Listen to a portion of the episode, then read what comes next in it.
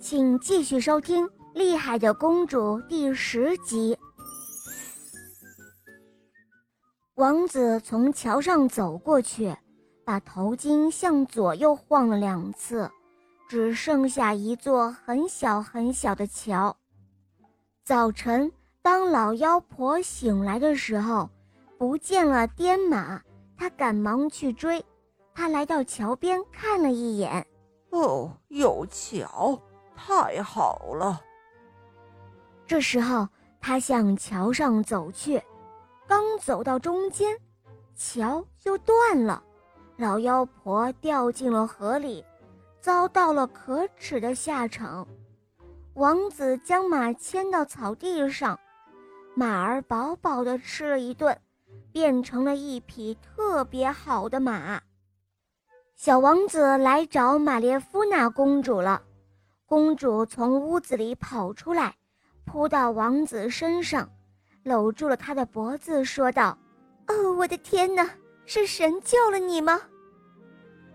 王子对玛列夫娜公主解释了一番，然后想带她走。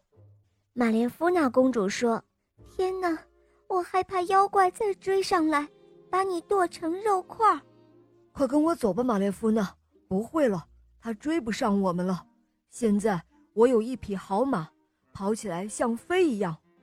说罢，他们俩跨上了马儿离开了。当妖怪回到家的时候，马乱蹦乱跳了起来。又怎么了？你这个贪吃鬼，是不是又闻到了什么不好的味道了？王子来过了，他把公主带走了。什么？他居然还活着？能追得上吗？哦，鬼知道！王子现在有一匹好马，比我跑得还快呢。哼，我饶不了他！妖怪说道：“我一定要追上他们。”妖怪追了一阵子，追上了王子。他跳下马来，想要用马刀去砍王子。